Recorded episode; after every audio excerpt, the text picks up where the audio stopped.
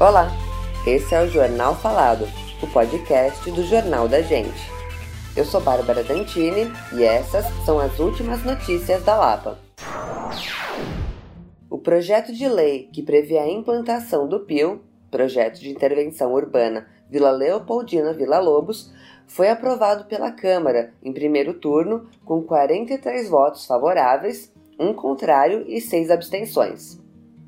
O PL está na Câmara desde 2019 e prevê a reestruturação urbanística em uma área de 300 mil metros quadrados entre a Marginal Pinheiros, a CEAGESP e o Parque Vila Lobos, contemplando as comunidades da linha e do 9 com habitações de interesse social, além da requalificação do Singapura Madeirite. No final de seu mandato, em dezembro de 2020, o então vereador Caio Miranda Carneiro entrou com um pedido de instauração de inquérito sobre a elaboração do PIL. No documento, o parlamentar apontou a atuação dos agentes públicos da Secretaria Municipal de Urbanismo e Licenciamento e suas relações com os proponentes do PIL, configurando um possível conflito de interesses.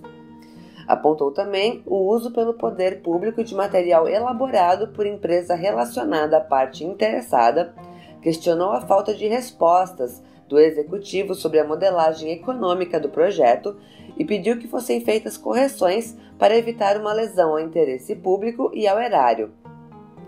No último dia 13 de outubro, o promotor de justiça Paulo Destro encaminhou o entendimento de que o inquérito deveria ser arquivado, uma vez que, realizadas as diligências, não foi evidenciada a prática de atos de improbidade administrativa ou atuação dolosa ou culposa de qualquer agente público.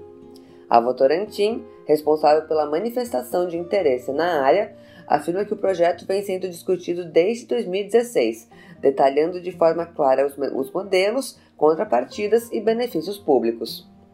Diz ainda que segue aguardando o desfecho da votação em segundo turno pela Câmara. A City Lapa, com suas características de zona exclusivamente residencial e sendo um bairro tombado, atrai moradores que apreciam a tranquilidade e o contato com a natureza preservada.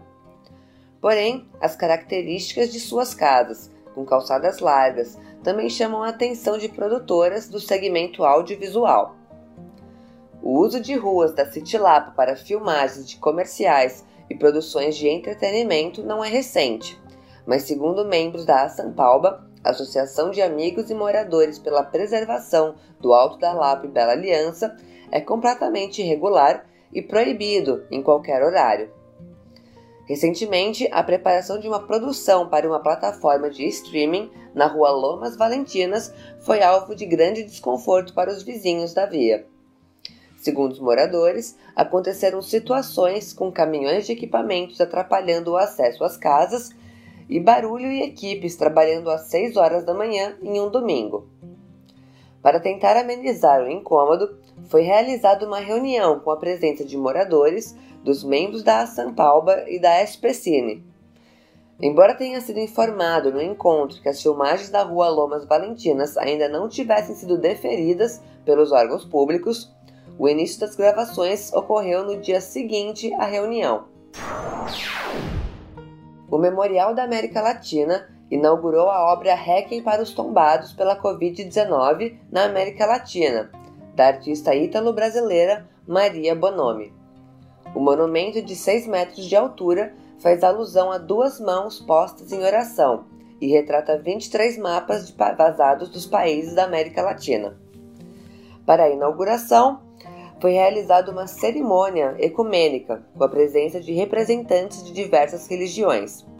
Também estiveram presentes cônsules e vice-cônsules de países sul-americanos, a secretária adjunta de Cultura, Antônia Soares de Souza, representando o prefeito Ricardo Nunes, a secretária executiva de Cultura e Economia Criativa, Cláudia Pedroso, a secretária executiva de Desenvolvimento Econômico do Estado de São Paulo, Marina Bragante, e a subprefeita da Lapa, Fernanda Galdino. Este foi o Jornal Falado. Para mais notícias, acesse www.jornaldagente.inf.br. Até o próximo boletim.